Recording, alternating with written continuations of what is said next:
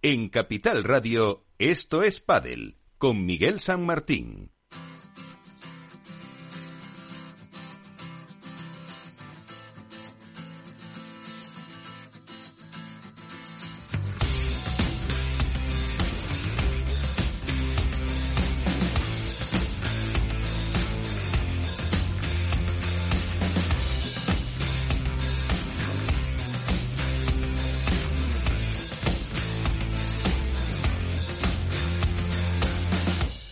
Pues eh, todo acaba. Y el verano, aunque todavía por fechas eh, sigue presente, eh, ya ha terminado para nosotros y volvemos los de estos padres con nuevo horario. Lo anunciamos por redes sociales.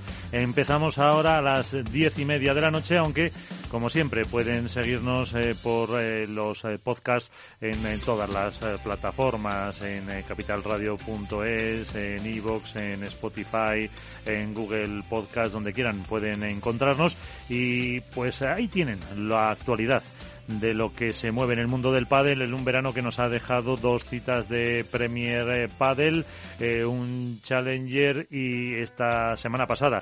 En el casino de Estoril veíamos como eh, Paula y Ari conseguían el título en categoría femenina, que ahora nos contará en la sección de noticias eh, Iván, y también como eh, Lebron y Galán se hacían en categoría masculina con el título que ahora se disputa en el Open de Copenhague y que enseguida tendremos el Máster de Madrid. Así que, como siempre, estamos aquí para eh, analizar lo que ha pasado en el mundo del pádel, que nos fuimos de vacaciones con la dimisión de un presidente y ahora parece que no dimite, que sigue al frente de la Federación Española de Padel Ramón Morcillo. También contaremos los pormenores de todos estos asuntos, pero como siempre, nuestra primera parada es conocer la actualidad.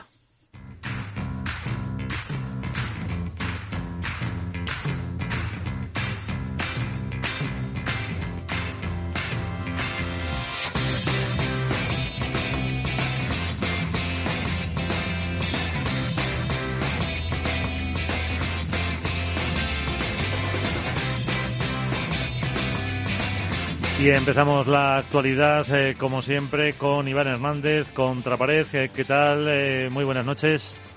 Buenas noches, Miguel. ¿Qué tal? Un placer volver a, a Capital Radio, a la Casa del Padel. Y espero que hayamos tenido todos un buen verano, igual que todos nuestros oyentes. Pues a ver, de ese verano yo apuntaba algunas cosillas que ha habido. Eh, ¿Con qué te quedas? Uf, ha sido un verano realmente, parece mentira que, que, haya sido verano, que hayamos tenido incluso un periodo de vacaciones, pero ha sido realmente eh, intenso, ¿no? Recordad que nos fuimos con el primer pádel de Madrid, que estuvimos allí y disfrutamos de un ambiente y, una, y un espectáculo realmente tremendo, eh, la que la final fueron Lebron y Galán contra Paquito y Martín, que ganaron los número uno del mundo. En la siguiente semana nos fuimos todo, otra vez de nuevo a Argentina, otro Premier Padel P1, y que creo que vimos una de las mejores finales del año, ¿no? Con Vela y Cuello y Lima y Estupa, con tres sets realmente frenéticos en el que se decidió en un tiebreak.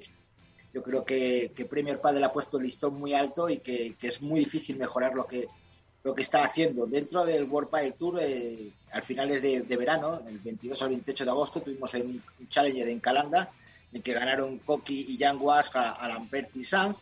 Hemos tenido también el Campeonato de España de Menores, que también se ha disputado eh, en la Nucía con un espectáculo realmente tremendo en el que también se ha podido dilucidar un poquito oh, la selección española de menores que va a celebrar el Campeonato de Europa en Valencia. Hemos tenido un FIB en, en Venecia en el que ganaron Belvati y Silingo a Javi Ruiz y también hemos tenido ya en, dentro ya de la, lo que es la, el top top de lo como bien dice el último Open de Cascais que ha sido justo la semana pasada en el que de nuevo Juan eh, Juan Lebrón y Ale Galán vencieron a, a Tapia y Sancho en 3-6, 6-2, 6-7, 7-6, 6-1. Que vimos un, un, para mí, un Juan Lebrón excelso, espectacular, con una evolución en defensa digna de mención, en el que se demuestra que está dos, ya no uno, dos peldaños por encima del resto. En categoría femenina ganaron Ari y Paula a unas sorprendentes Bea González y Martita Ortega por 7-5 y 1-0 y una lesión de Bea que venía arrastrando durante todo el torneo en el muslo derecho, en el que la lastró bastante, ya en semifinales sufrió mucho contra Gemma y, y Ale que le tuvieron que dar asistencia médica. Pero bueno, yo creo que es un buen resultado para Bea Martita, quinto título para Ari y Paula y que se acercan en el race final a, a Gemma y Alejandra Salazar. Nos metemos también esta semana en el World Padel Tour de Suecia y que la noticia es que ha saltado esta mañana en la cual World Padel Tour ha anunciado que el torneo de Suecia va a estar y se va a, retransmitir en abierto en su totalidad por la aplicación de World Padel Tour. Una buena noticia para todos los aficionados del pádel que no tengan Movistar y por tanto puedan disfrutar de este gran torneo en Suecia. Eh, luego ya pasaremos al Máster de Madrid. Pero yo creo que, bueno, aparte de, otros torneos que ha habido muy importantes de la FIB de Sudamericana, en la cual se ha clasificado Chile y Uruguay para el Mundial, en Asia, Irán en chicos y Japón en chicas, la noticia de este verano yo creo que es eh, la vuelta atrás de Ramón Morcillo en su dimisión. Una persona, no sé si puede hacerse que dimita y luego desdimitir. Lo trataremos en profundidad, hemos hecho nuestras investigaciones, hemos hecho nuestros, eh, nuestras preguntas a determinados eh, fuentes y medios de, informados y queremos, tenemos una cronología para desarrollar un poquito todo lo que acontece después de la famosa, el famoso programa de radio del 6 de julio, en el cual entró el presidente de la Federación Madrileña acusándonos o acusándome a mí de, hacer una cosa y cambiarlo por otra. Y veremos a ver ahora cómo evoluciona todo esto y, en qué queda. Bueno, pues enseguida lo recuperamos y empezamos eh, ya el debate y también protagonistas.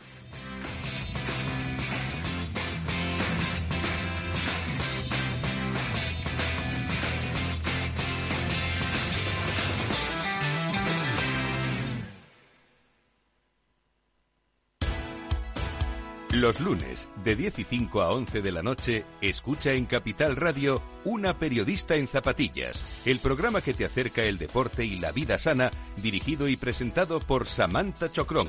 Información sobre carreras, entrevistas a profesionales de la salud, la solidaridad en el mundo del running, todo esto y mucho más te lo ofrece Samantha Chocrón, una periodista en zapatillas. En esto es comienza el debate.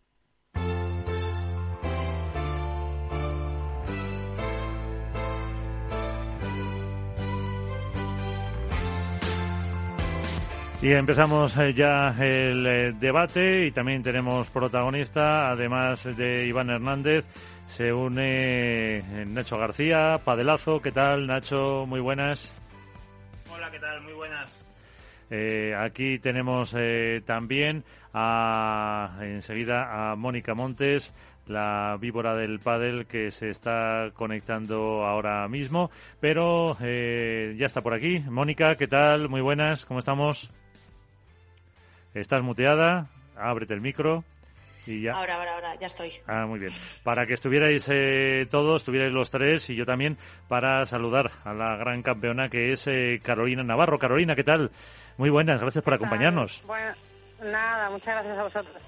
Porque además, siendo eh, un torneo en Suecia y estando tú ahí, pues no podías faltar a este a este programa. Además, eh, con novedades como nueva pareja que ya debutaste en Portugal, si no me equivoco. Eh, ¿Cómo estás? Bien, muy bien. La verdad que con muchas ganas de, jugar aquí en Socolvo y la verdad que súper contenta de, de empezar este nuevo proyecto con Claudia. Eh, ¿Por qué? ese, primero se rompe la, unión con él y ahora eh, eliges a, Claudia Jensen, que todo el mundo dice que es una de las, eh, pues, no sé si promesa o ya casi casi realidad de, este deporte. Sí, bueno, yo creo que he apostado un poco sobre seguro porque la chica ya es una realidad, eh, ya ha demostrado muchísimo. Y bueno, sentí que necesitaba, que era el momento un poco de que tenía que tener ya alguien, alguna chica joven que corriera rápida y que le diera frescura, digamos, a mi juego. Eh, y bueno, pensé en Claudia, la verdad que es, mm, bueno, ya ha demostrado mucho este año y, además siendo una jugadora zurda que, que podía abarcar más pistas, pues no lo dudé. La verdad que mm, con él y muy bien, pero llegó el momento ese, como han hecho otros muchos jugadores, de, apostar por, por jóvenes jugadores. Así que nada, hablé con Claudia y bueno, me dijo. Así que nada, muy contenta. A ver qué pasa, a ver cómo se, cómo se van mezclando nuestros juegos, porque también hay hay que ver eso, pero bueno, de momento muy bien. Sí, hombre, todavía es eh, pronto. ¿Qué expectativas tenéis para Estocolmo? Bueno, yo creo que ahora mismo llevamos, hemos entrenado muy poco, porque bueno, ya yo volví de vacaciones, ya se fue de vacaciones, luego fue el Campeonato de España de Menores, así que yo creo que seguir acoplándonos y poquito a poco ir aprendiendo yo la forma de jugar a su lado y para que pueda jugar más y ella siga haciendo su juego. Así que nada, tratar de, de sacar nuestra mejor versión, seguir sumando horas y, y bueno, si vamos ganando partidos, pues maravilloso y bienvenido sea. Pues eh, la primera pregunta también eh, tiene que ser eh, inteligente, no las mías, eh, por parte de un malagueño en Fuengirola. Nacho, Ah. eh, ahí tienes a, a Carol. Hola, Carol, ¿qué tal? ¿Cómo estás? ¿Qué tal, Nacho? Muy bien. Ay, me Bueno, alegra pues- oírte, ¿eh? que hacía mucho que no te escuchaba. Sí, sí, sí, la verdad es que sí. Yo te sigo, yo te sigo, ya lo sabes. Oye, eh, bueno, nuevo proyecto que nos cuentas que empiezas. eh, bueno, es una, es una fórmula que ocasionalmente has probado, por ejemplo, cuando jugaste con Martito Ortega, la de unirte a una, a una joven promesa barra realidad del pádel. Eh, pero quería preguntarte, en el caso de, de Claudia Jensen, eh, es recuperar un poco la fórmula de jugar con una zurda, ¿no? Con una jugadora zurda, ¿no? Algo a lo que evidentemente estás más que acostumbrada. Sí, eh, la que eh, el jugar con una jugadora zurda da ventaja porque al final eh, el medio entran dos bandejas, eh, eh, además ella puede ocupar más pista en este caso conmigo. Y bueno, yo creo que una fórmula bastante y bastante positiva que ha dado mucho éxito bueno a lo largo del tiempo. Así que bueno a ver si a ver si en este caso también funciona. Bueno, sería sería una alegría la verdad poder hacer cosas buenas a su lado Iván,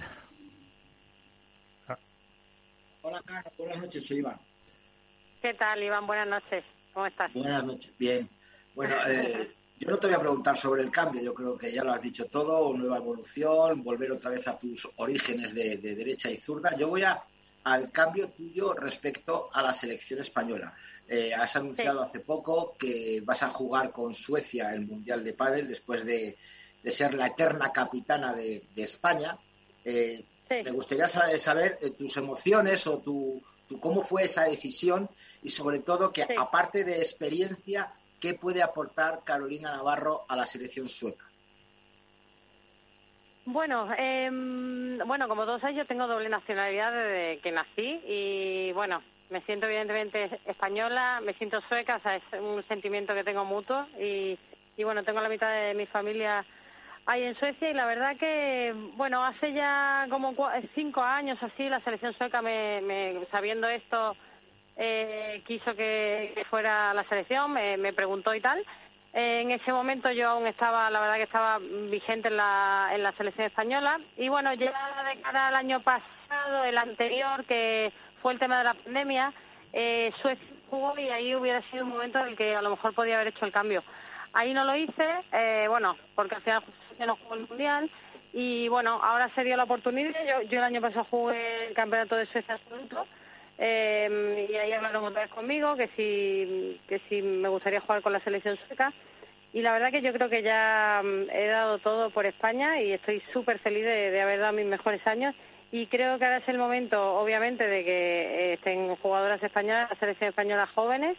Y yo creo que le debo un poquito, mm, mucho a Suecia, en el sentido también de a nivel deportivo, en que creo que, bueno, le puedo aportar, como te he dicho, experiencia, eh, creo que le puedo ayudar, eh, no sé, durante los mundiales a lo mejor ayudar a la capitana si lo necesita. Eh, bueno, y toda la experiencia que tengo desde hace un montón de un montón de tiempo.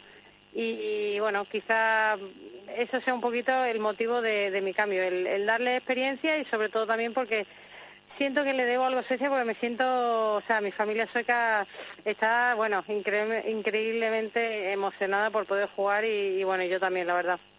¿qué nivel tiene Suecia ahora mismo como selección? Pues mira, bueno, eh, hoy en día, otro de los motivos, hoy en día Suecia, por ejemplo, no es competencia de España, o sea que, eso es una cosa que me dejaba también a mí tranquila porque hubiera sido también un papel complicado. Y ahora mismo Suecia la verdad que ha mejorado muchísimo, tiene jugadoras, eh, bueno, tiene veteranas y tienen ahora algunas jugadoras suecas, la verdad que están jugando eh, muy bien, eh, están entrando ya en pre-previas, World del Tour, que eso hace dos años era impensable Y bueno, yo diría que ahora mismo puede estar pareja, eh, la selección entre la sexta, quinta, séptima, por ahí.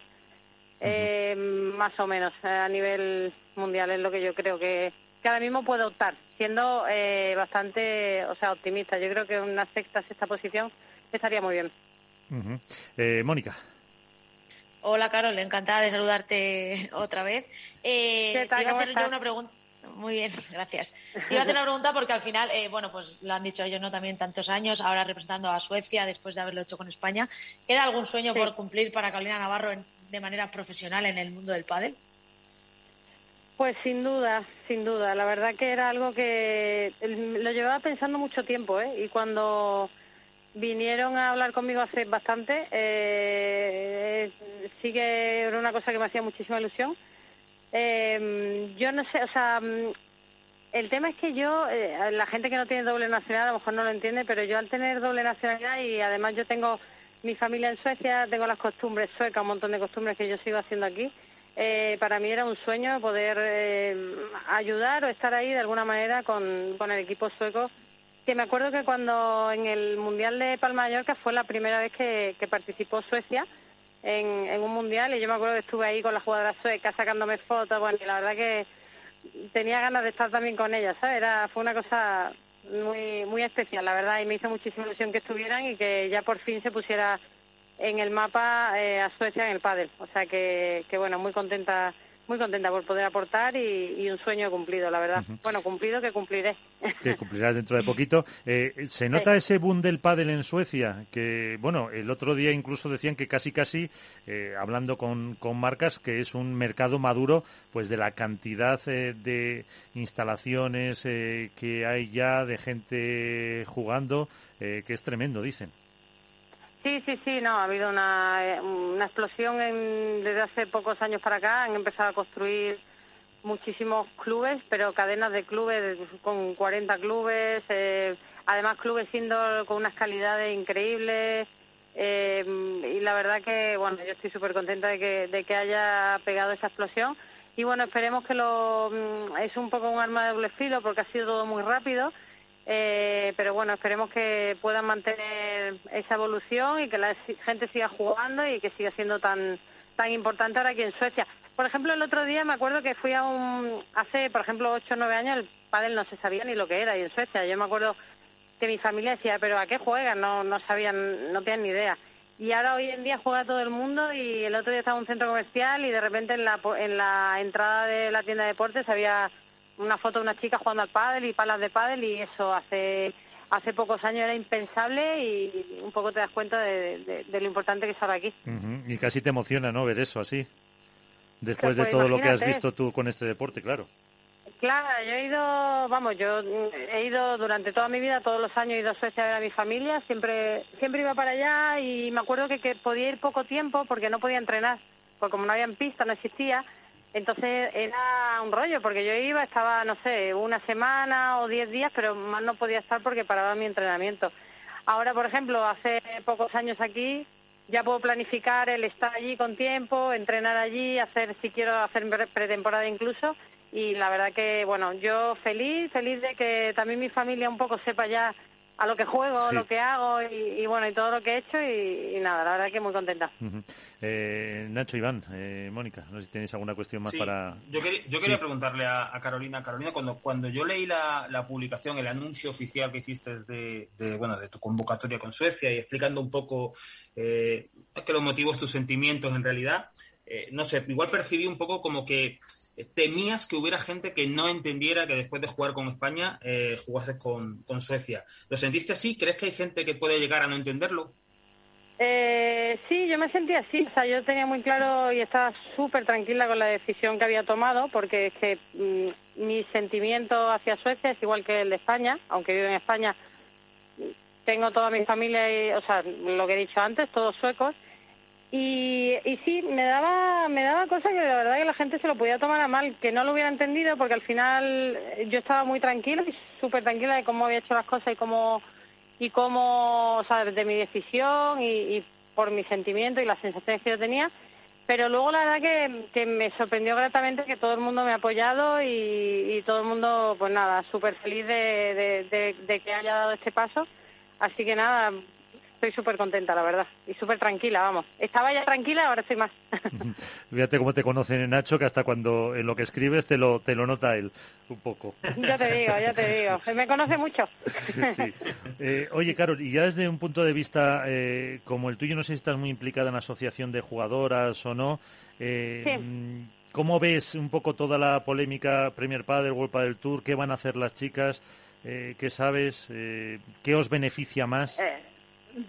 Bueno, eh, al final, bueno, lo único que sé es que se siguen negociaciones con tanto con Golpa del Tour como con la Premier y bueno, eh, al final se hará lo que decide la asociación. Eh, yo creo que al final todo esto es para mejorar un poco, se van a ir mejorando mm, las condiciones de, de, todo, tanto de, de, jugadores, de premios, de, de circuito y bueno, no sé al final qué es lo que va a pasar, eh, pero bueno, espero que sea lo mejor para, para, para todas las jugadoras. Yo jugaré ya bastante poco de lo que haya, pero viviré, lo viviré desde fuera seguramente con, pues con lo que yo esté en un futuro, digamos. Ya, pero no quiere decir que te vayas a retirar por ahora, ni mucho menos.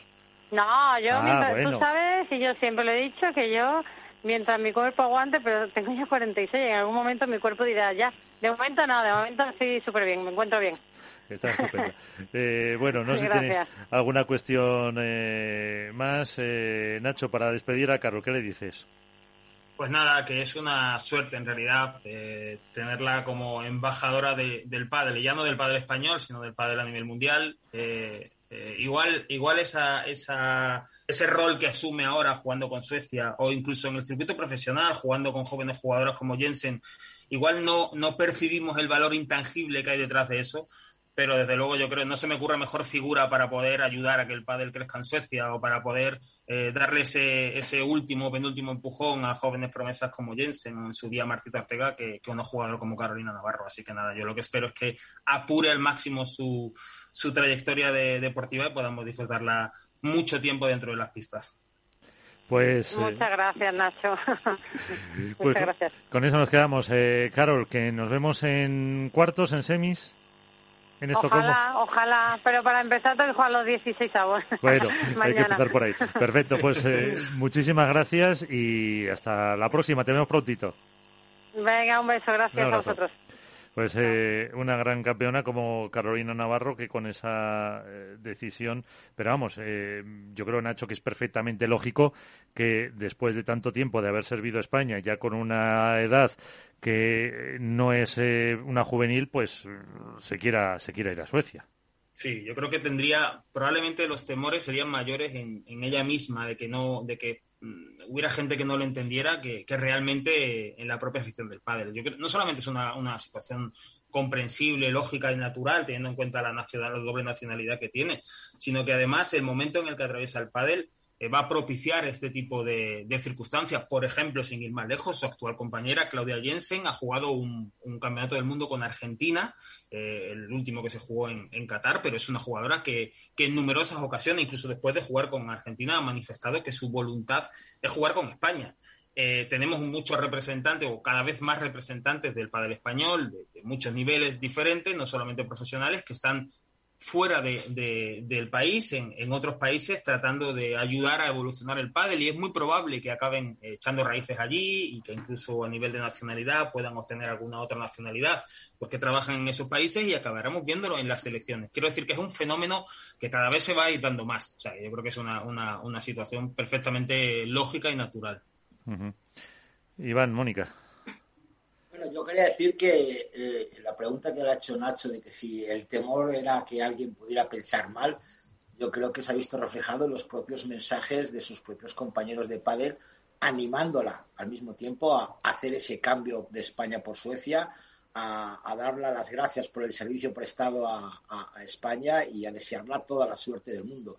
Eso dice mucho de, de, la figura de Carolina Navarro dentro del mundo del pádel, que es toda una institución, que es respetada absolutamente por todo el padre, ya sea masculino o femenino, y creo que, bueno, pues en, Suecia pues va a poder aportar su granito de arena, su experiencia, eh, va a conocer, también va con un pequeño punto de ventaja, ¿no? Que conoce a todas las jugadoras españolas y Dios quiera que no nos toque cruzarnos con Suecia, aunque esperemos que España no tenga problemas de, ganar a Suecia, pero caso de darse ese caso, mm, va a ser algo, algo extraño, ¿no? Ver a, Carolina Navarro con una camiseta amarilla enfrentarse con, contra la roja y que a lo mejor quieras o no, oye, pueda ejercer también de coach y porque conoce eh, muchísimo a las jugadoras españolas y puede ser también algo de ayuda para las suecas. Eh, pues eso lo veremos en el Mundial. Eh, esperemos que no se esa circunstancia que dices. Eh, y también es interesante lo que se está produciendo, que lo reconocía, los jugadores veteranos que llevan tiempo, pues muchas veces yendo con jugadoras más jóvenes para el poder correr menos, en definitiva, una zurda que abarca más pista y al final, eh, pues intentar conseguir unos resultados que en la etapa con Eli, pues no, no se dieron. No sé si llegaron a un par de finales de Challenger y ganaron una.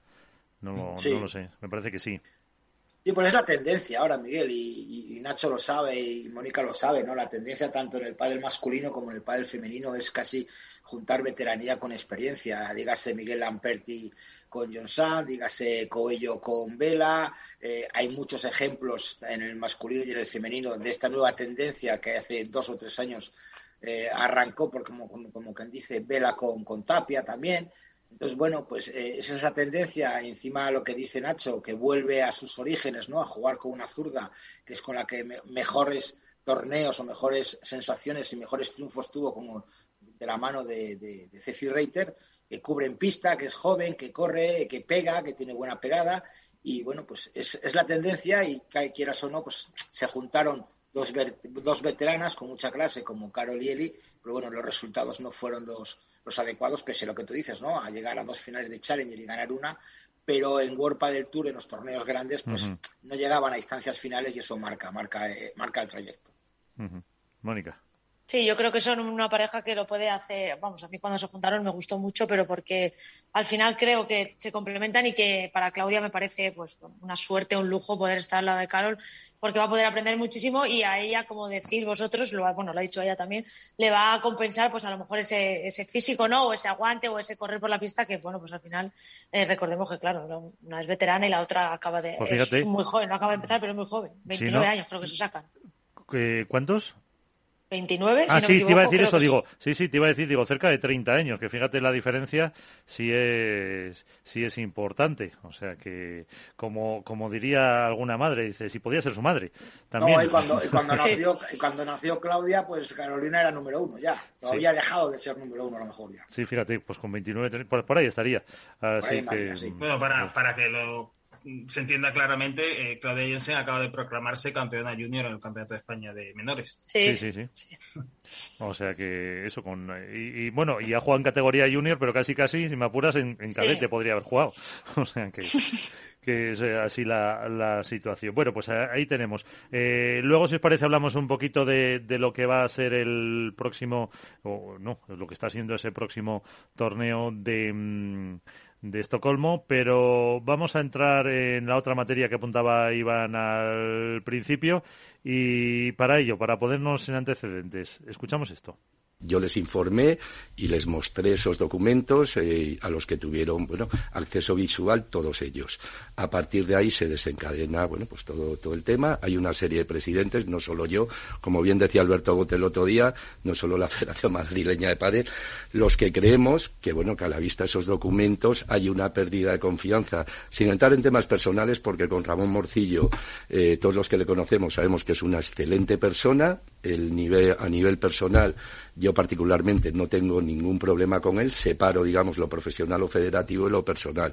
Y entendemos que en base a esos documentos mm, hay una pérdida de confianza total y creemos que, pues que, que el presidente no puede seguir. Ramón, en un ejercicio de responsabilidad, porque además yo lo he dicho así, en público y en privado, entiende que no debe seguir y absolutamente, absolutamente respetable una vez presentado el informe y las razones que, me han llevado a tomar esa decisión, pues eh, simplemente pues eh, seguir trabajando en la situación en la que estoy, como me preguntas, pues seguir trabajando hasta hasta la fecha que, corresponda y en ese momento pues ya dejar la presidencia. Pues ahí está. En primer lugar, el presidente de la Federación Madrileña de Padel, José Luis Amoroto, Pepe Lu, eh, pues explicando mm, cómo era esa situación con ese documento eh, que tenía la Federación Catalana, una serie de concesiones, bueno, que ya hemos explicado en su día eh, por parte de la española, y luego, pues creo que fue una semana o quince días después, el propio Ramón Morcillo, también el presidente aquí en Capital Radio en estos Padel, pues anunciando esa, esa dimisión. ¿Qué ha pasado ahora? Pues que donde dije digo, digo Diego, ¿no? Eh, Iván, ábrete el micro. Bien. Pues eso, eso parece. Donde digo, digo, aquí ya no ha pasado nada y aquí me quedo donde estoy.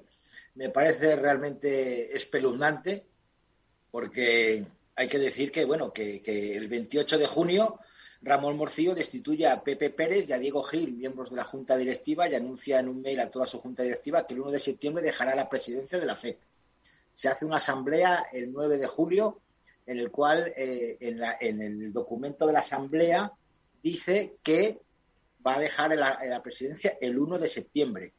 Eh, Elia Matraín, persona implicada en el proyecto de Mujer y Deporte, tras conocer todo esto, decide presentar su dimisión.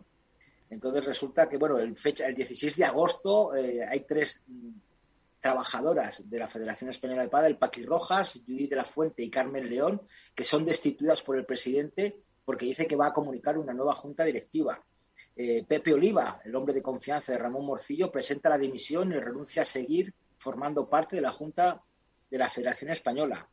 Eh, bueno, yo creo que luego encima, el 16 de agosto, nombra una nueva junta directiva con el propósito de llevar un proceso electoral en el cual nombra vicepresidenta a la presidenta de la Federación de Castilla y León, Victoria Barcino, nombra secretaria general a Concepción Velasco, empleada de la Federación, de tesorera a otra empleada, Vanessa Magro, nombra de vocal a Agustín Atencia, que es el presidente de la Federación de Ceuta, nombra de vocal a Javier Rodríguez, presidente de la Federación Extremeña, que ha dimitido ya, y nombra de vocal a Carlos Rodríguez de Padre Adaptado. Resulta que el 5 de septiembre comunica a la Junta Directiva que no se va. Yo no sé cómo puede ser esto de, que, dimitir y desdimitir. Hay muchas preguntas, me encantaría poder hablar con Ramón Morcilla, hacerle muchísimas preguntas, pero ¿dónde queda la palabra de uno y dónde queda la palabra del otro? El uno de dimitir y de la otra persona que, pues, que entró en este programa de radio diciendo que yo había dicho una palabra que la cambié por la palabra presión, ¿dónde queda ahora la presión y la pregunta está clara.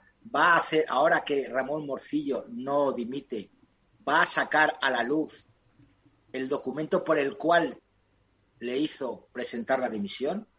¿Va a la Federación Española de Padel a cumplir con el documento de la Federación Catalana en el cual está obligado a concederle determinados torneos y a meter a una persona de la Junta, a la junta Directiva de la Federación Catalana?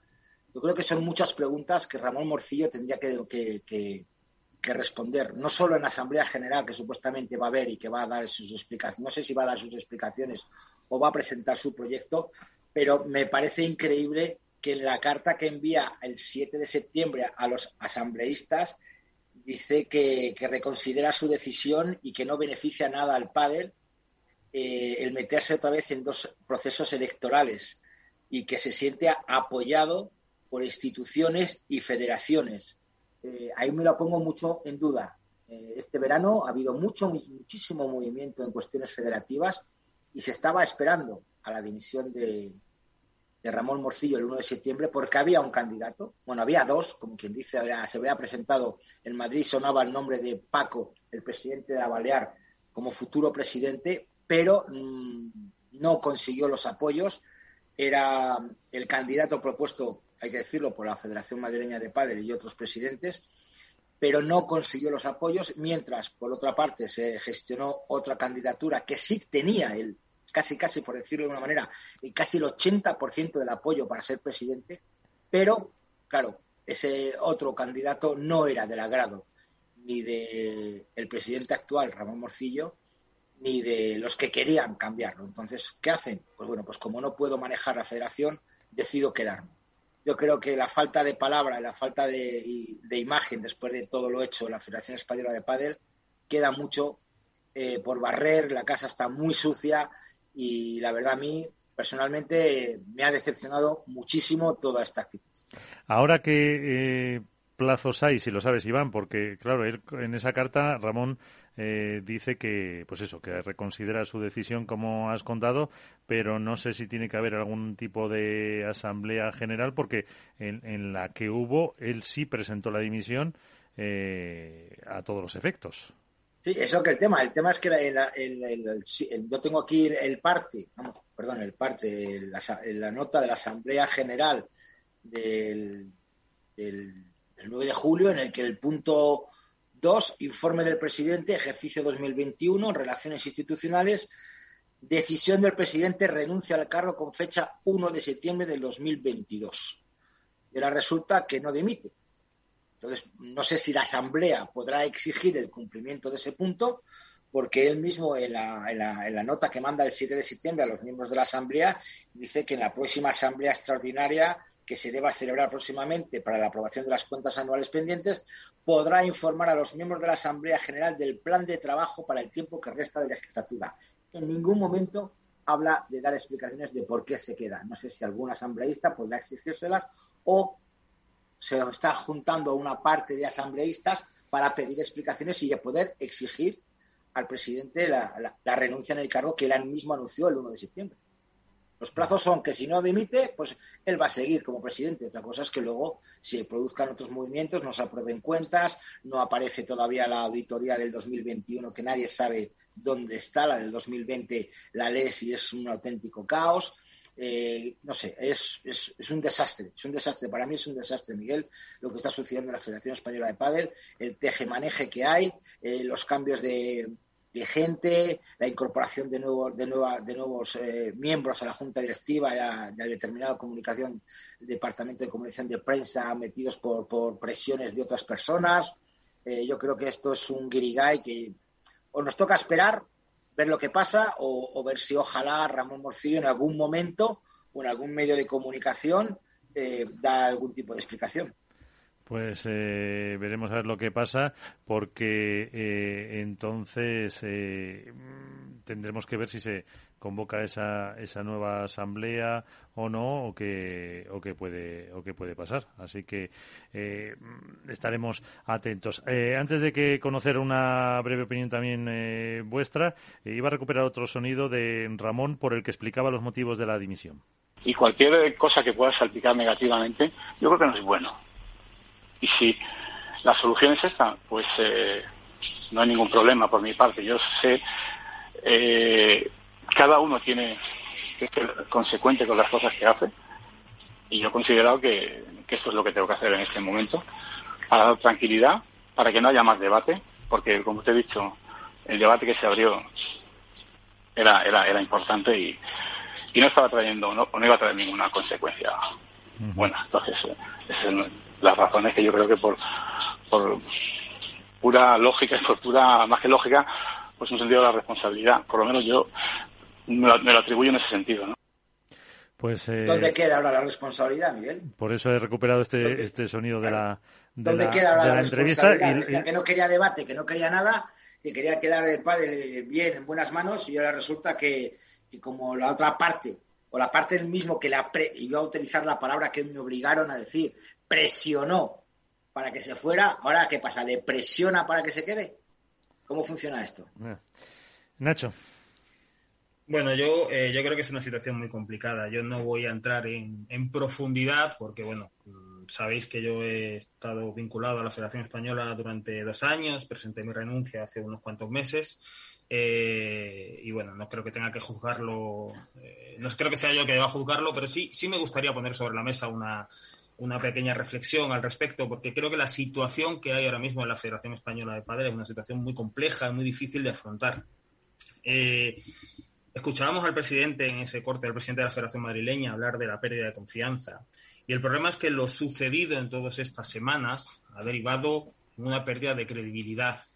Es una situación muy complicada de afrontar por parte del presidente de la Federación Española, porque ya no es una cuestión de apoyos para seguir o no seguir al frente de la institución, es una cuestión de palabra también. Eh, hay medios de comunicación que en su día publicaron que eh, ese acuerdo, lo que está en el origen de todo es ese acuerdo que firmó el presidente, o que al parecer firmó el presidente de la Federación Española con la Federación Catalana, un acuerdo que, por lo visto ocultó a su junta directiva y también al resto de presidentes territoriales, lo publicaron algunos medios de, comunicación, entre ellos eh, la dormilona, ¿no? Firmado por, nuestro compañero Alberto Bote, eh, cuando se le pidieron explicaciones, al parecer, según, según la información que se publicó, el presidente de la Federación Española presentó un documento eh, manipulado o que no contenía toda la información. Entonces, si unimos esa manipulación de documentos ahora a que eh, el presidente de la Federación Española de Padel se presente delante de la Asamblea y anuncie su dimisión y dos meses más tarde se desdiga, tenemos un problema de credibilidad en torno a la figura del presidente. Ya no hablo a nivel personal, estoy hablando como, como cargo institucional, porque claro, en este año y medio de legislatura el presidente deberá eh, presentar cuentas, presupuestos y diversas iniciativas en la Asamblea General de la Federación Española de Padel. ¿Qué garantías hay de que esas cuentas, esos presupuestos, esas iniciativas sean reales, verosímiles, sean ciertas, teniendo en cuenta que, según algunos medios, ha manipulado documentos y, tal y como está comentando, se desdice su propia palabra dicha en el máximo órgano de representación de la institución. Quiero decir, hay un, en este año y medio lo que va a haber permanentemente es un halo de duda, de sombra en torno a cualquier iniciativa que el presidente pueda presentar. Por eso creo que es una, es una situación muy, muy complicada la que debe enfrentar ahora el presidente Ramón Morcillo. Yo creo que el tema de la dimisión es un ejercicio individual, es una decisión que le concierne a la propia persona, debe adoptarla en función de la responsabilidad que entienda que, debe asumir. Eh, él en su momento, eh, incluso en el programa vuestro, ya, ya comentó que, efectivamente tenía pensado irse. Eh, yo no sé realmente si, el presidente Ramón Morcillo alguna vez pensó en dimitir o no. Él, ha comentado que sí, habéis puesto los cortes. Yo me quedo con dos frases significativas de ese comunicado que publicó la Federación Española eh, hace poco para anunciar eh, el nuevo equipo directivo. La primera frase es, se abre un nuevo periodo para la FEP y de ahí la consideración de un nuevo equipo directivo. La segunda, el presidente no descarta hacer alguna incorporación más. A priori, no me parecen dos afirmaciones que sean coherentes o consecuentes con eh, una dimisión. Efectivamente, porque da pie eh, a da pie a la final a lo que ha pasado. Eh, de hecho, y, para no tampoco alargar mucho, volviendo a recuperar la entrevista a Ramón, esta reflexión que dura un minuto, ahora a posteriori da pie un poco a lo que ha pasado que a mí me propuso la Federación Española, pero me propuso a mí porque yo era el presidente en aquel momento, pero podía haber propuesto. Perdón, eh, lo paro por poner un poco en contexto y es que se refiere a su puesto como miembro de la FIP, de la Federación Internacional de Padel. Puesto a otra persona. Eh, soy yo el que tiene que decidir ahora mi posición en cuanto a renunciar a la plaza de la, de la Junta Directiva, que lo puedo hacer en cualquier momento, y ahí ya por estatutos de la Federación Internacional eh, la junta directiva de la, de la Internacional tiene facultades plenas para elegir a cualquier persona, a cualquiera, que para sustituir o suplir mi plaza, con la condición de que esta, este nombramiento sea ratificado en la siguiente asamblea de la, de la FIP. Por tanto, viendo cómo funciona la FIP y los plazos de asambleas que suelen hacer, yo creo que es cuando yo lo deje, pues la junta directiva nombrará a X y en la siguiente asamblea, que será, pues supongo que el año que viene, en abril o mayo, como suelen ser las asambleas de la FIP, ratificarán o no ese nombramiento, pero en ese plazo sí para una persona que me sustituya, que puede ser no de España, puede ser de cualquier sitio, de cualquier país, puede ser cualquier persona. Pues ahí, en ese puesto de la FIP, decía claro que es un puesto que se le han eh, concedido a él como presidente de la española y que bueno. Que... No, eh, yo, yo sí, ahí sí me gustaría aclararlo, es, cierto lo que dice lo que dice el presidente Ramón Morcillo. Eh, los cargos en la junta directiva de la FIP no están vinculados a, su cargo en, la, en las federaciones nacionales. Entonces, quiero decir. Son cargos personales, entonces no es efectivamente, es personal, no está como no es, no es directivo de la FIP porque es presidente de la Federación Española. De hecho, acordaros, eh, hace en la anterior etapa de Alfredo Barbisu, eh, el representante, hubo un tiempo en el que el representante era el presidente de la Federación Catalana de Padel, eh, que luego de ahí se derivó aquella polémica, que si se forzó a dimitir al presidente de la Federación Catalana cuando rompió eh, relaciones con, con Garbisu, etcétera, etcétera, algo, algo que ya ha pasado, ¿no? Pero quiero decir que, que son cargos eh, que van vinculados a la persona. De hecho, de hecho, actualmente en la Junta Directiva de la FIP no todos los miembros son presidentes de federaciones nacionales. Sí, pero bueno, él dijo que, en el momento en que dimitiera de la Federación Española de Padel, iba a dimitir también de la Federación Internacional de Padel. Entonces, ahora, al no, eso, es lo que dijo. Entonces, ahora, al no dimitir, pues, entiendo que a lo mejor eh, sigue con el cargo de vicepresidente de la Federación Internacional. Otra cosa es que la Asamblea de la, de la Federación Internacional de Padel decida destituirle, porque está claro que ahora las relaciones de la Federación Española de Padel y la Federación Internacional de Padel no son nada buenas. Igual te digo, Nacho, que si cesó casi por presión, y vuelvo a utilizar la misma palabra, a, Pepe y a, Diego por falta de confianza, según el mail, igual ahora que vuelve, eh, tiene que volver a, llamarles para trabajar con ellos. O sea, deja tantas cosas en el aire, eh, toda su, actividad y todo lo que hace, porque claro, también nombra vicepresidenta. el, presidente, el presidente de la Federación Española tiene eh, absoluto derecho y, competencias para dar un cambio de rumbo cuando lo estime eh, pertinente. Y hablo de un cambio de rumbo porque da toda la sensación, da la impresión de que efectivamente ha considerado que en este Ecuador de legislatura eh, eh, debía dar un cambio, un cambio de rumbo. Mm, cada uno podemos valorar, enjuiciar las formas, valorar si las personas que deja atrás o, que, o a las que se abraza ahora son las mejores o no. Cada uno tendrá su opinión y no, no se trata de entrar ahí. El hecho que sí está sobre la mesa es eh, eh, ir a la Asamblea General de la FEP, estar en el máximo órgano de representación y de decisión de la institución y anunciar tu dimisión. Claro. Eso, ese es el problema, el kit de la cuestión aquí. Claro, porque antes abre, una puerta, efectivamente, abre una puerta que a partir de ahora sienta un precedente que pone en tela de juicio eh, la credibilidad de la palabra del presidente. Hombre, ten en cuenta una cosa, que eh, esto, en el mes de junio o en el mes de mayo, cuando saltó toda la polémica del famoso papel de Cataluña, hubo presidentes, hubo gente que dijo que eso era un delito, porque era ocultación de información, era mm, modificación de un documento, era un delito. Ahora ya no es delito. Pregunto, ¿ahora eso ya no es delito?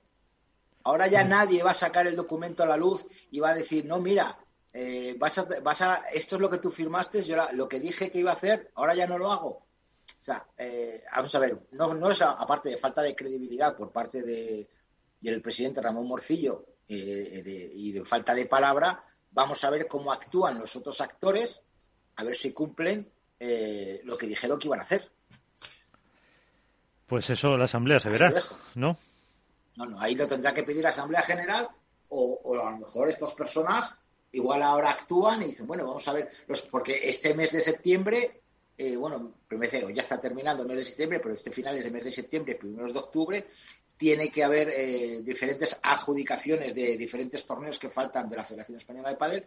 Veremos a ver a, dónde se adjudican, porque según el contrato con la Federación Catalana oculto, le tienen que conceder varios, varios torneos. Veremos a ver si realmente cumplen con ese contrato y se adjudican esos torneos a la Federación Catalana. Entonces, veremos ahí que realmente están cumpliendo el documento o si lo dan a otros, pues a lo mejor, a lo mejor la, la, parte contraria, Cataluña, denuncia el cumplimiento de ese contrato y veremos a ver lo que pasa, porque estaba lo de un miembro en la junta directiva, un miembro en el comité de árbitros, un centro de alto rendimiento, muchas cosas que veremos a ver si, si en este tramo de legislatura se cumplen o no se cumplen. O sea, va a estar con el, con la, con el ojo de mucha gente encima, viendo lo que hace, lo que no hace y lo que dice Nacho, yo creo que todo lo que haga va a quedar un poquito bajo sospecha, ¿no? Eh, lo vas a hacer por el bien del pádel, vas a hacerlo porque tienes que cumplir con el contrato, vas a hacerlo porque recibes presiones de determinadas personas o instituciones. Eh, ¿Por qué lo haces? O va a quedar en no, no, es, no es vas a hacerlo por algo, es simplemente vas a hacerlo. O sea, quiero decir, eh, cuando presentas unos presupuestos es una planificación de ingreso y de gasto para el año ¿eh? que, no, que luego a final, de, a final de año pues tienes que presentar las cuentas para ver si efectivamente se ha cumplido lo que o ha habido alguna desviación. Cuando tú presentas un presupuesto es una, para entendernos, una promesa de lo que vas a hacer. Claro. ¿Cómo puede defender el presidente de la Federación Española una promesa cuando estamos viviendo una situación? Efectivamente, quiero decir, ojo, que no estoy diciendo que no, las, que no la vaya a cumplir. Lo que digo es que simplemente esto abre la puerta a la sospecha y pone a la institución en una situación muy incómoda y muy difícil y al final pues el pádel eh, no sé cómo se consigue pero eh, se busca polémica, se busca líos que, aunque mucha gente piense o dice qué rollo están metiendo, pero es que al final toda la actividad federativa tiene mucha importancia. Como decía Iván, los que tenemos hijos eh, que a lo mejor juegan al pádel, pues claro, si le conceden un torneo a una comunidad a otra, pues influye. Eh, el tema de licencias, tema de muchos eh, campeonatos, al final está mm, lejos, pero más cerca de lo que nos podamos pensar. A lo mejor para el amateur que juega sus dos, tres partidos por semana, no tanto. Y, en ese sentido, incluso, todos estos líos, pues puede el desincendiar incentivar que se puedan eh, federar, con lo cual eh, pues también es un perjuicio económico para el mundo del pádel y a corto plazo eh, no parece que vaya esto a dar una solución o un giro o un cambio en lo que tenemos aquí. No sé si eh, incluso en algún momento eh, el Consejo Superior de Deporte y el señor Franco, que es ahora el, el que lo lleva, pues eh, debería tomar cartas en el asunto porque si no me rebatís ninguno, también hay unas subvenciones que se reciben por parte del Estado, ¿no? Sí, bueno, pero ahí no, no tiene nada que o sea, las decisiones internas de una federación de si dimite o no dimite, si dimite alguien o no, pero no, influyen a la hora Pero tendrá que ver si es habrá un, yo que sé, un cierto halo de legalidad o de credibilidad, no a lo mejor no puede entrar de oficio a decir este se va o este se queda, pero hombre, mm, siempre hay métodos para, para encauzar una, una situación o una mediación. Bueno, ahora mismo, por situarlo también, hay que tenerlo claro, ahora mismo eh, el presidente eh, Ramón Morcillo es el presidente elegido, el presidente electo, ¿vale? Eso no, esa situación no ha cambiado, no ha cambiado. Hay mecanismos dentro de la, de la, del reglamento de la propia Federación Española que permiten que un presidente eh, deje de serlo, uno es, evidentemente, la renuncia voluntaria del propio, del propio presidente. Luego hay otros como mociones de censura que ya hemos vivido y que causan un, un cisma interno enorme en la institución y hemos vivido hace, hace muy poquito tiempo uno dentro. Eh, pero no es el caso. O sea, es decir, Morcillo es el presidente. La cuestión, más que de, de, legalidad, que a mí, por cierto, a mí cuando se habla tanto de legalidad, que al final la legalidad no la, no la, no la determina ni yo, ni un presidente de una federación territorial, ni nadie, la determina un tribunal eso de hablar de delitos o de tal, eso lo determina siempre un tribunal. En este caso, más que de legalidad, es una cuestión de credibilidad. Es una cuestión de que esta federación debe seguir trabajando durante un año y medio con un nuevo equipo directivo, como estamos viendo configurado, y con un presidente eh, a la cabeza. Y debe poder ir a la asamblea y presentar un presupuesto, debe presentar, defender unas cuentas, debe presentar una serie de medidas allí y debe tener autoridad y credibilidad para poder hacerlo. Eh, porque yo soy un asambleísta, no lo soy evidentemente, pero si soy un asambleísta y tengo que votar unas cuentas, un presupuesto que me plantee alguien que en principio por su actuación pueda estar bajo sospecha, me pienso mucho el apoyo que le voy a dar, porque me compromete también mi voto. Esto no es solo levantar la mano y ya está. A que al final uno levanta la mano y asume como propio, asume como propio, para eso es un asambleísta electo, esa decisión. Entonces, si yo voto a favor de los presupuestos, estoy asumiendo que son válidos. Y no puedo votar a favor de algo sobre lo que puedo tener la más mínima sospecha. Viendo además que en una decisión como es la dimisión del presidente, en un plazo de dos meses, eh, ha sido blanco y negro.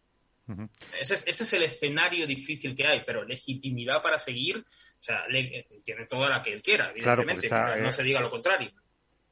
Hombre, lo que Yo ahí lo pongo en duda lo que ha dicho Miguel, Nacho, el que en la asamblea del 9 de julio, en el orden del día, ponga división con fecha 1 de septiembre y que ahora no lo cumpla, yo no sé si algún asambleísta o algún miembro de la asamblea o algún, a lo mejor algún abogado deportivo pueda informarnos mejor y si se puede exigir el cumplimiento de ese punto porque, a ver, según nos informa mucha gente, Ramón Morcillo salió a la asamblea del 9 de julio con lágrimas en los ojos, pidiendo disculpas, que lo sentía mucho, que había sido un error, que tal, que por mejor, por ejercicio de responsabilidad y por el bien del padre, iba a presentar la dimisión el 1 de septiembre. Entonces, claro, es, una, es un punto de una orden del día de una asamblea general pues yo no sé hasta qué, igual que se tienen que cumplir los presupuestos. no, pero es un punto, no, no, pero eso, eso es un punto, eso, eso se produce además en un apartado que son la, pues el término que es cuestiones del presidente o algo así, en el que el presidente informa de una serie de, de cuestiones eh, y no es, no es una decisión eh, vinculante, es un anuncio de lo que va a ocurrir. El presidente dice que tiene pensado que el 1 de septiembre presentar su renuncia y lo que hace es informar a la Asamblea ahora para decir que el 1 de septiembre dejará el cargo. Pero no es que se vote o que se apruebe la, la marcha de la ¿sabes? No, se, no se lleva efecto en, la Asamblea de julio. Quiero decir, yo no soy jurista, no sé eh, la base legal, pero a priori no me parece que haya ningún inconveniente en eso. Yo creo que es más, está más, la decisión está más en otro terreno, más que en el de la legalidad.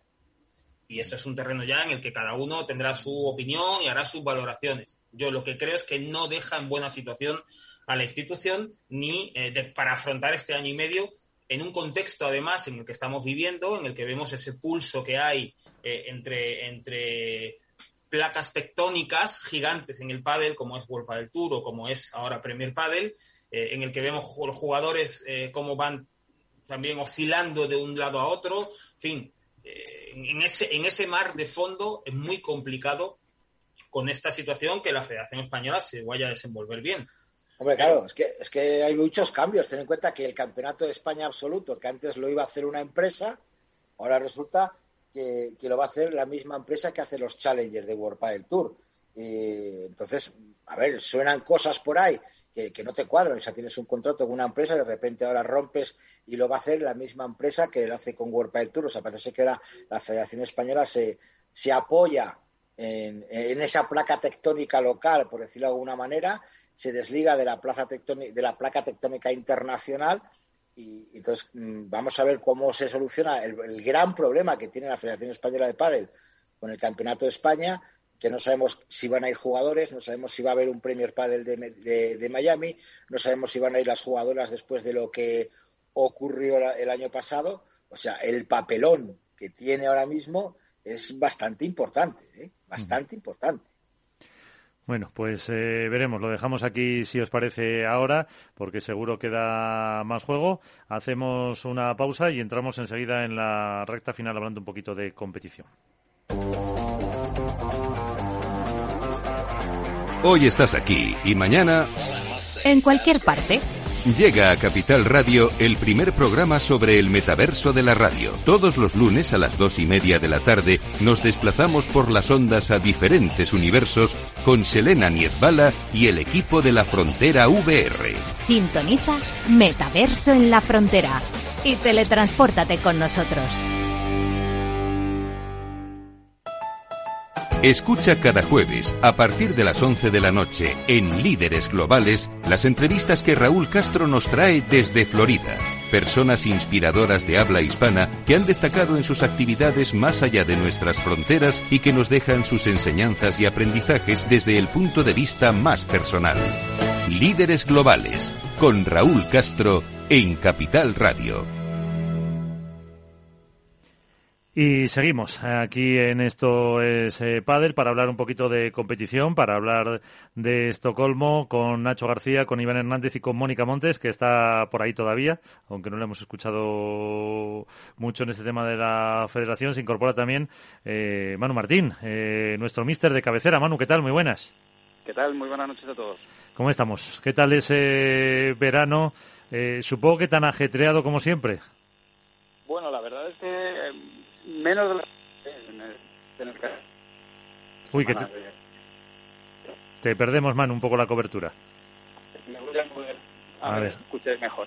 A ver. Ahora A ver, habla un poquito y te, y te intentamos recuperar. Me estoy, yendo, me estoy yendo para la calle, que no me quede sin cobertura. ¿Ahora mejor, equipo? Ahora mejor. Sí. Pues nada, os contaba que me quedé bastante bien. He tenido prácticamente dos semanas de, de, casi no tocar el pádel. ¿Seguro? Ni redes sociales, ni mejora tu padre, ni nada. nada, eso es imposible. Pero bueno, oye, para lo que para lo que es la vida normal, no me puedo dejar. Y además ahora embajador, ¿no? Sí, me han embajado, efectivamente. embajador de, de un circuito amateur que, que sale, nada, dentro de muy poquito, de, con Padel Manager. Así que, bueno, pues oye, la verdad que es una grandísima noticia porque la verdad que el amateur cada vez lo tiene más sencillo para jugar, para competir y para emular a los, a los grandes, con viajes y todo. Sí, porque va a ser un circuito internacional con un Master Final. Correcto, que al final, oye, pues cuando es como, bueno, cuando vale, ya he ganado una serie de pruebas o, oye, lo he hecho bien, pues encima tienes una, una fase final para, pues, oye, para pegarte el viaje, para jugar en un sitio diferente y sentir un poco pues esa eh, lo, que siente el jugador cuando cuando compite y, va pasando rondas. o sea que, yo creo que lo van a pasar muy bien. Bueno, eh, antes, eh, hace como una horita más o menos, eh, ha entrado una jugadora que conoces, que es Carolina Navarro, ¿Sí? porque, hombre, siendo Estocolmo en Suecia no podía faltar ella. La embajadora. Eso es. Mm, nos estaba contando que no ha tenido mucho tiempo de entrenar con Claudia, que todavía le falta un poquito, pero que tiene muy buenas sensaciones. ¿Tú cómo las ves? Sí, a ver, es que esto es algo que ya venimos hablando hace tiempo. Y claro, es prueba tras prueba, entonces hay, hay muy poco muy poco margen para, para implementar las mejoras de un torneo a otro. La verdad es que en el torneo de, Portugal, Carlos no estuvo con muy buenas sensaciones, porque, bueno, jugar al aire libre pues eh, siempre tiene sus, momentos en los que pierdes algo de confianza, a ver si ganas, todo está fenomenal, pero, pero bueno, lo cierto es que no fue su mejor torneo. Y, luego a la hora de ensamblar con Claudia, que tiene pues, es zurda, pero además tiene una movilidad muy alta, muchos, muchos tiros eh, que, que desbalancean a los rivales, pues estamos encontrando ese patrón de juego de saber en qué bola me meto, en qué bola no me meto, eh, cuándo hay que buscar más, cuándo hay que ser más conservador y esto es algo pues que hay que trabajarlo, no, no sale solo. Así que en eso estamos. Vamos a ver si ahora en este torneo de Estocolmo, que vamos a seguir rodando, y además tenemos una primera ronda ahí contra él y que, que, va a ser densa, porque al final pues todos los partidos son reñidos. A ver si bajo presión, pues poquito a poco lo vamos a ganando. Pues eh, bueno, ahora también eh, Nacho García, Mónica Montes o Iván, eh, ¿qué le decís a Manu? A ver, Mónica. Mónica se nos, se nos ha perdido. ¿Estás por ahí, Mónica? Sí. hoy, hoy estoy fatal. Eh, me silencio todo el rato. No tengo. la vuelta está siendo dura, ¿eh? la vuelta a la realidad. Eh, bueno, pues hola, Manu, encantada de saludarte. Soy Mónica Montes, de la Viola del Padel. Eh, pues yo te quería hacer un poquito una pregunta más enfocada al pádel femenino, que es donde, pues bueno, yo intento ahí, ahí hacerme un hueco y estar con las chicas. Eh, quería preguntarte cómo, cómo ves esta vuelta, esta segunda parte del calendario. Si crees que vamos a volver a, bueno, ha cambiado un poco, ¿no? Esta última final, pero si crees que vamos a seguir un poco en esa tónica en la que, bueno, pues hay dos parejas que han destacado quizá más en la primera parte, o crees que esta vuelta a las chicas las tiene también más concienciadas para, para ver esas caras nuevas en semifinales o en rondas más avanzadas del cuadro? Bueno, a ver, bueno, lo primero, muy buenas, muy buenas noches, un placer. Y yo creo que, primero, eh, han hecho una muy buena parte de verano Virceda y, Bárbara, que se han colado ahí, ya no solo verano, eh, venían haciéndolo bien durante eh, la primera, la primera mitad de, esta temporada. Y, y sobre todo lo que viene pasando en el femenino en estos últimos dos años es que ya no nos resumimos a las cuatro cabezas de serie, sino que pues casi te podría decir que hay diez jugadoras que se pueden plantar perfectamente en unas semifinales. Luego ya eh, depende de si es un torneo, un torneo indoor, outdoor, si sale con unas condiciones o el estado de forma en la que estamos, porque siempre hay pequeñas lesiones, incluso a veces, aunque no lo sepamos, pues la aficionado no lo sabe, pero dentro de los equipos, pues oye, se intenta manejar esa información sin que nadie lo sepa, pero hay veces que con muchos torneos, ¿no? Entonces, ahora este primero de Portugal, pues viene tras un periodo en el que no ha habido competiciones, pero Viceda y Bárbara venían con, con un poco con, esa, esa, confianza y han dado bastante, bastante eh, caña. Y luego, pues es que al final, eh, pese a que Ale y Gemma son a priori las que van a estar dominando el circuito, pues es que tenemos mm, tres, cuatro parejas que perfectamente te pueden dar un susto. Así que yo creo que al final los grandes números van a ir decantándose a favor de las número uno y dos por, por un tema estadístico, pero está claro que en algún momento van a haber ciertos relevos, ¿no? Y, vamos a ver ahora en este, en este, torneo de Estocolmo, que ya se han sacudido un poquito los nervios las, las primeras clases de serie después del torneo de, de, Portugal, que también es autor, que ya os digo, a veces cuando lo vemos por la tele no ves la cantidad de viento que puede haber en algún momento y, y realmente en ocasiones hace difícil jugar. Eso hace que jugadoras que quizá necesitan un poquito más de precisión pues sufran más. Yo creo que en Estocolmo podemos llegar a ver resultados más esperables. Vamos a ver Bea también cómo está y, bueno, eh, en cualquier caso el femenino está súper divertido. Sí, de, Delphi y Tamara mm, pueden estar ya como, no sé si como el año pasado, pero un poquito mejor. Pues la verdad que eh, han tenido momentos muy buenos. Yo los partidos que les he visto, les he visto por momentos muy buenos, pero están ahora mismo lo que les noto es en algunos eh, lances de partido con un poco de desconexión. Eh, quizá, no sé si por ritmo de competición, yo imagino que Tamara ya está al 100% o casi al 100% después de, la operación y vuelta, pero, pero yo todavía les veo que era algo que, en otros momentos previos pues veíamos que mantenían un nivel muy alto durante bastante tiempo y, ya han hecho partidazos con una, una intensidad muy alta y ahora, pues bueno, he visto que en algunos momentos la desconexión de, fallar pelotas, de dejarse pelotas, de, salir un poco de, desconcentrarse, les está durando un poquito más de lo que les duraba antes. Y claro, eso ya a nivel al que están jugando el, el pádel femenino, pues te, marca la diferencia. Pero estoy seguro de que esto, cada vez esos, esos periodos van a ser más cortos, que yo creo que van a estar. Antes de entrar con los chicos, eh, Nacho, Iván, ¿alguna cosa para Nacho? Digo, para, perdón, para Manu. Eh, hola Manu, ¿qué tal? Soy Nacho. ¿Qué tal, Nacho? Nada, yo quería preguntarte eh, por mi paisana, por mi malagueña, por Bea González y por su compañera, por Martita Ortega. Hemos visto la actuación que han tenido ahora en el último, en el último torneo. Lástima esa, esa retirada en, la final por el estado físico de, de, Beita, que habrá que ver ahora cómo, cómo se recupera, si se recupera o, sigue convaleciente. Pero a nivel deportivo, eh, la sensación un poco que quitando esa final que no pudieron disputar en plenitud, eh, su gran final, su gran reválida fue esas semifinales que ganaron a, a la pareja 1.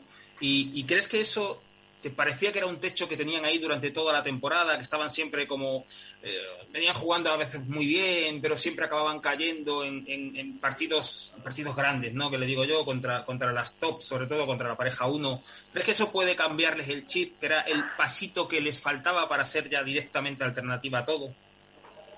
Sí, ahí hay una memoria de éxito en el jugador, que es ese clic en el que de repente te das cuenta de que el límite no estaba donde tú lo esperabas eh, tuvieron un momento de forma muy bueno, ganando ganando el Challenger, que no sé si fue el de... No recuerdo qué Challenger fue, pero eh, tuvieron ahí un... haciendo final y ganando varios torneos, que, pero luego pincharon, como que, cayeron y no, no se habían conseguido recuperar. Yo creo que sí, todos los jugadores, eh, sobre todo los jóvenes, pasan por ese momento en el que de repente ganan a los ídolos, superan esos límites que eran más mentales que, reales y, ahí es donde cambia. Y también hay una segunda parte que es el respeto de las rivales, ¿no? Que, esto ha pasado en el, en el masculino, quizás te diría hace como cuatro o cinco años, que ya las ocho primeras cabezas de, ocho primeras cabezas de serie ya no llegaban a cuartos sin despeinarse, sino que ya sabían que en primera o segunda instancia se podían encontrar una pareja que les ponía patas arriba. Entonces ese respeto de los rivales, de saber que si llegamos al tibre, que esto no es solo poner la camiseta y que los de frente lo van a tirar fuera, pues también empieza a aparecer y puede hacer que en un momento dado pues eh, haya varios errores que, que parece que no, no, son de una pareja uno o dos o tres y que, y que pueden aparecer. Así que sí, probablemente eh, en algún momento este tipo, o sea, ahora, ahora quizá no lo vemos porque estamos en momento presente, pero un poco haciendo eh, vista atrás, cuando hayan pasado los meses, probablemente veamos un punto de inflexión y, y que pueden empezar a, puede haber sido ese, desde luego. Nacho, alguna, digo, perdón, eh, Iván. Yo quería preguntar a, a, a, Nach, a, Manu, buenas noches. Estamos buenos. ¿Qué tal estás? ¿Qué tal, Iván? Muy buenas noches. Eh, algo que ha sucedido también este verano y que poco, más, poco se ha comentado, poco se sabe, es el, el cambio de, entrenador de, de, Mapi y Majo Sánchez Arayeto, después de tantos años con, con Jorge Martínez. Eh, ahora se han puesto en la mano eh, de, de Seba Nerone, ¿no? Eh, ¿Qué sabes tú de ese cambio, del por qué? ¿Y crees que si el cambio con Seba Renone eh, va a ser eh, positivo o cómo, cómo lo ves? Pues a ver, sobre los motivos yo creo que eso es algo muy personal y que, sobre todo les concierne a, ellas y a su entrenador.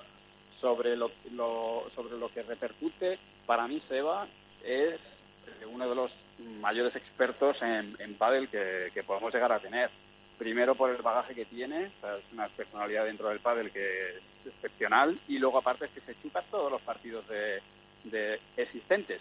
es que es, vamos, eh, a día de hoy si tiene un microchip en la cabeza puede conocer absolutamente a todos los jugadores y, jugadores. Es el Maldini de, del pádel. Entonces, bueno, yo creo que es una muy buena elección por parte de las gemelas también hay que ver cómo lo puede compaginar, porque es, complicado a veces. Eh, si va a estar retransmitiendo, imagino que también las gemelas querrán que esté con, ellas en, banco, que es importante. Pero desde luego el, traspaso, como ya pasó, como ha sido con Gaby Reca, como ha sido con Maxi Graviel y con otros tantos eh, jugadores que han pasado a ser entrenadores muy buenos, Gabo Prato y un largo etcétera, pues yo creo que se va a marcar un antes y un después dentro de, lo que es el mundo del entrenamiento. O sea que yo creo que, ojalá que no me equivoque, que Mapi y Majo serán las primeras eh, en, lo que es la mano de, de Sebastián como entrenador, pero estoy seguro de que, de va a dar mucho más juego. Eh, y en cuanto a los eh, chicos, antes eh, Iván ha contado una las noticias y también lo, apuntaba, yo creo por Twitter, con ese triunfo de, Galán y Lebrón en, Portugal, decías Iván, la capacidad defensiva que había tenido Juan. Yo es que me quedé asustado, Miguel. Yo no sé si Nacho y Manu vieron la final, pero siempre yo no la vi, no pude. Siempre habíamos visto a un Juan Lebrón y a un Alex Galán super ofensivos que les costaba Dios y ayuda a los, a los contrincantes quitarles la red y en el partido contra Tapia y Sancho y en semifinales también les, les he visto casi, no sé, por decirte, un 56 o, o 60%, por decirlo manera, defendiendo atrás de una forma brutal y sobre todo a, Juan Lebrón sacando bolas de, de, debajo de la moqueta. Eh, la evolución defensiva de Juan Lebrón ha sido realmente espectacular. Ya no es el lobo de ataque, sino también es el, lobo de defensa. Y yo creo que, la evolución está ahí y que se ha demostrado en este torneo. Yo no sé si piensan lo mismo Nacho y, Mano y Mónica, pero yo creo que, eh, la evolución de, Galán, y de, perdón, de Lebrón, para mí ahora mismo no es que esté un peldaño por encima de, ya no de Galán, sino dos peldaños por encima del resto de los contrincantes. Nacho, Manu, no sé, si lo viste en la final o no tuvisteis oportunidad. Yo no la pude ver, equipo. Yo la verdad que no. Ah. Lo, que pude ver fue lo que vi en, eh, al estar allí en, pabellón, pero la final yo no la pude ver. O sea, se me ah, complicó. Sí, sí, la vi, sí la vi. No, sí, sí, lo que dice Iván. Eh, a mí lo que me. Yo creo que forma parte un poco de la. de la irrupción de, de, Juan, de ese tramo final de, de Juan Lebrón en el mundo del pádel que cuando afloró ella con, con Paquito para optar a, a, todo, a número uno y tal, vimos que era un jugador que, de, la noche a la mañana cambió el paradigma de, de todo, o sea, cambió, reconstruyó la, la, posición del jugador de derecha, acabó prácticamente siendo una propia categoría en sí mismo Juan Lebrón y, y, lo que hace a nivel defensivo Juan Lebrón que yo creo que incluso el término defensivo se le queda pequeño porque creo que Juan Lebrón eh, incluso atrás juega cada pelota con una intención ofensiva evidente. Además, tiene la facilidad y no hay que quitarle mérito a Alejandro Galán, que, está en permanente sintonía con ese estilo de juego, pero yo creo que sí, que es que Juan Lebrón es un jugador que, es un jugador que va, que va a marcar una época. Ahora mismo estamos en, lo decía antes Manu con el tema de las chicas, estamos en el presente, pero cuando pasen, cuando pasen los años, eh, acabaremos eh, destacando lo que supuso el impacto de Juan Lebrón en el, en el deporte. ¿eh?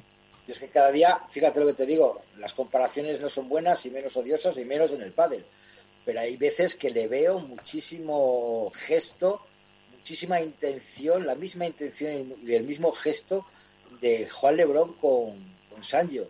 las cruzaditas pequeñas, las chiquitas, el golpe atrás, golpe adelante, o sea, eh, el cambio de mentalidad de, querer, eh, de hacerse un jugador que crea juego, no que define, que bueno, cuando la tiene que definir, obviamente tiene el remate para definir, la volea para definir y, los golpes para definir, pero ahora mismo ya tiene como más asumido ese rol de, jugador creativo, de jugador trabajador que antes no lo tenía y que lo que dice Nacho va a marcar un antes y un después en el pádel y que por supuesto es un jugador que va a marcar una época y es el jugador a desbancar ahora mismo y que por el que cualquier jugador del mundo del pádel estaría loco por jugar con él. Sí, yo también creo, Iván, que va un poco por lo que dices tú, ese cambio de chip, ¿no? Porque al final, bueno, pues las, las cualidades las he tenido siempre, pero quizás ese cambio de, rol o de chip o el decir, esto hay que, cambiarlo y empezar a trabajar más y es lo que estamos viendo. es verdad que yo también he notado una evolución este año. La final concretamente no la vi, la semifinal sí, pero es verdad que está convirtiéndose pues quizá en el jugador perfecto porque va a estar completísimo porque está siempre puliendo esos, esos últimos detalles que le, ay, perdón, que le faltaban cuando ya viene haciendo unos años muy buenos. Yo creo que el mayor rival de Juan Lebrón es Juan Lebrón.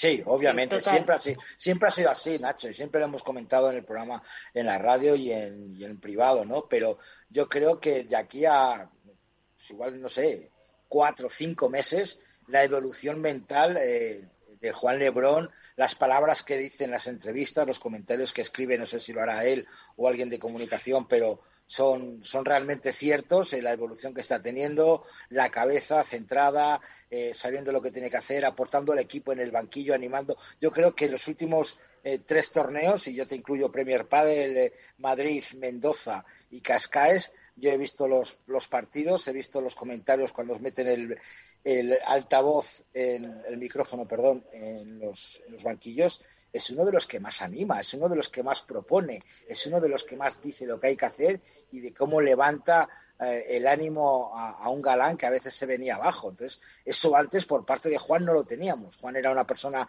callada, silenciosa, que escuchaba, que se quejaba, que gritaba y ahora mismo es todo lo contrario. Anima, piensa, eh, da indicaciones, yo estoy a tu lado, vamos equipo, hay que hacerlo así. Y creo que esa evolución eh, es digna de mencionar y que, va a dar mucho, va a dar mucho, mucho, mucho que hablar en, porque ahora tenemos unos torneos, tenemos Suecia, tenemos Madrid, luego sí, tenemos el Mundial, tenemos Premier Padre en México, o sea, es una batería de, de puntos los que se juegan ahora mismo, que, también me gustaría nombrar un poquito a, a Sancho y Tapia, que han ganado el número dos en Cascais, que desbancan a Paquito y Martín, que tienen una tarea muy dura. Recordar que el año pasado los últimos, los últimos ocho torneos del circuito hicieron final tienen muchísimos puntos que, defender, que veremos a ver eh, hasta dónde caen si no hacen un cambio de chip.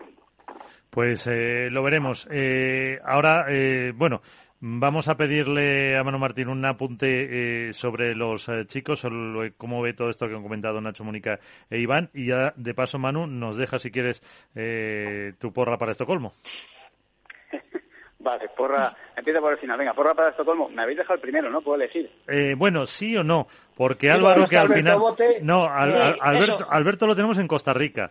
Y, Así que le hemos vetado. Y a, Álvaro, que al final, a última hora, eh, ha causado baja por compromiso laboral, nos ha apuntado, eh, bueno, apuntado, lo estoy mirando aquí en el móvil, que me ha mandado el las, las eh, gemelas y en chicos Estupa y Lima. Eso ha puesto Álvaro. Álvaro de triples. Álvaro está acostumbrado a estas cosas. Bueno, pues lo de Estupa y Lima me lo ha quitado, eh, que lo sepáis. Ah, a ver, eh, Manu. Yo, es que yo soy una marrategui, yo te pongo la quiniela a los número uno. por eso preguntabas que no está bote, ¿no? Claro. Claro, porque siempre me la quita. Yo se lo pongo los números uno en ambos casos. Que juegan indoor. Sí, sí, sí, se lo pongo ahí. Vale. Y sobre lo de Lebron, un apunte breve.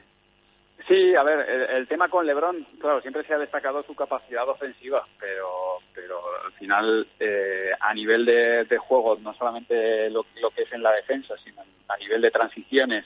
O sea, si tú lo ves jugar, cada pelota que toca tiene cierta intención. Eh, hay, otros jugadores que, desde el lado derecho también tienen esa capacidad, pero es que en su caso, tanto a nivel técnico como a nivel físico, realmente marca mucho la diferencia, porque eh, estás jugando contra un jugador de derecha con una altura y con una envergadura que realmente es muy grande y, es que a nivel técnico es capaz de hacer cualquier cosa. Tiene prácticamente te diría que tiene todos los tiros.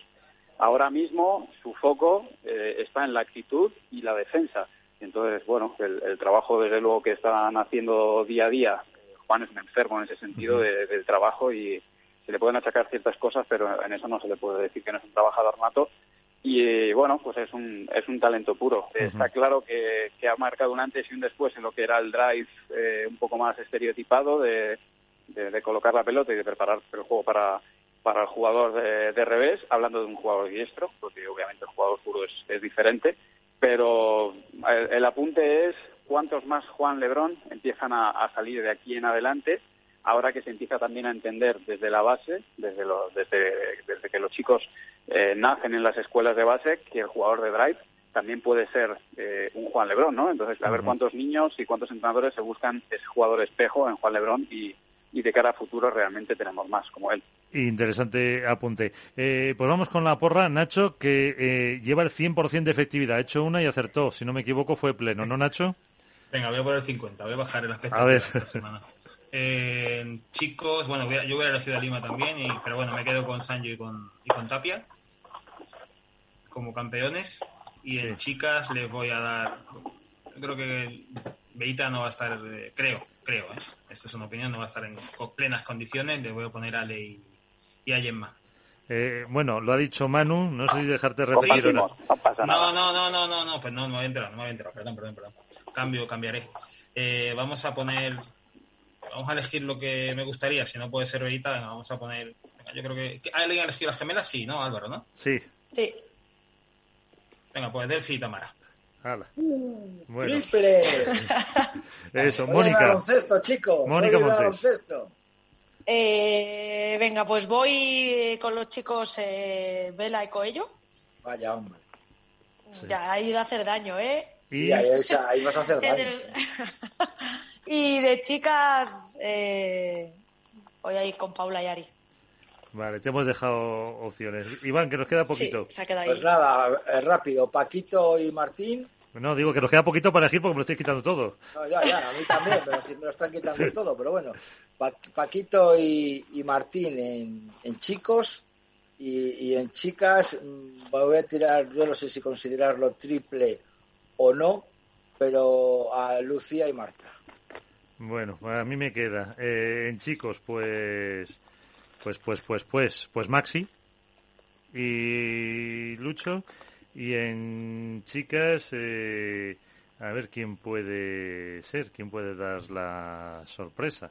Eh, la verdad que ahora me habéis pillado. Eh, iba... Lo tienes fastidiado, ¿eh? Sí, sí, ¿Ha elegido a, Aria Paula? ¿Ha elegido a alguien? Sí, sí, la ha elegido, la ha elegido Mónica. he dudado con Bárbara y Verónica, ¿eh? Porque vienen la Venga, pues Vero Virseda y Bárbara Las Heras. Vale, pues ahí queda. Eh, pues señores, eh, que vamos ya a poner el, el punto y final a, este primer programa de la Red Así que, lo dicho, muchas gracias eh, a todos y hasta la próxima. Hasta la próxima, buenas noches. Un abrazo.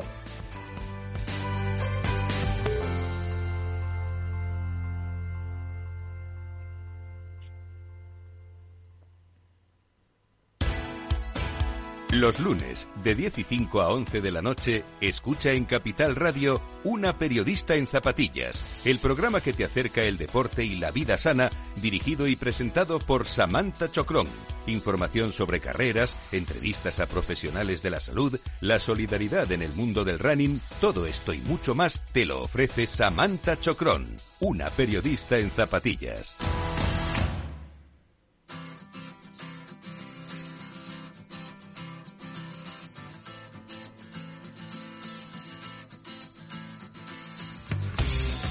Pues nos vamos, ponemos punto y final a este primer Estos Padres de la temporada con la presencia de Carolina Navarro para hablar de ese Open de Estocolmo, también con Manu Martín analizando la actualidad del mundo del padre y un debate eh, sobre todo con eh, Nacho García Padelazo y Iván Hernández contra pared de todas las eh, circunstancias, de todo lo que ocurre en la Federación Española de Padel. Así que aquí lo dejamos. Ya lo saben, nuevo horario a las diez y media de la noche. sean felices, escuchen este programa también en los podcasts y si pueden, pues jueguen mucho y sean felices. Hasta la próxima. Adiós.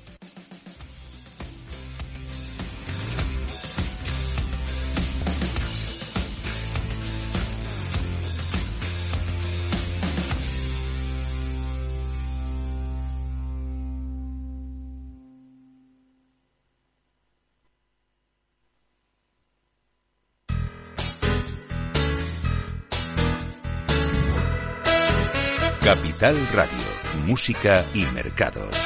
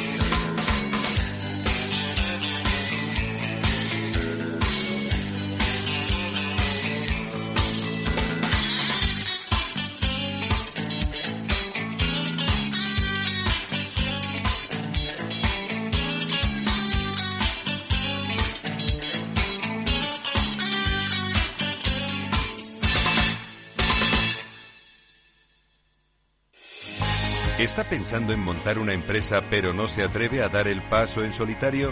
¿Busca una marca conocida y consolidada que le respalde? En Franquiciados le ayudamos a elegir el negocio que más se ajuste a sus necesidades. Franquicias de éxito, innovadoras, de baja inversión.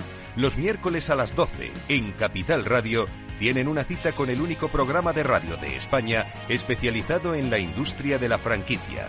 Franquiciados con Mabel Calatrava.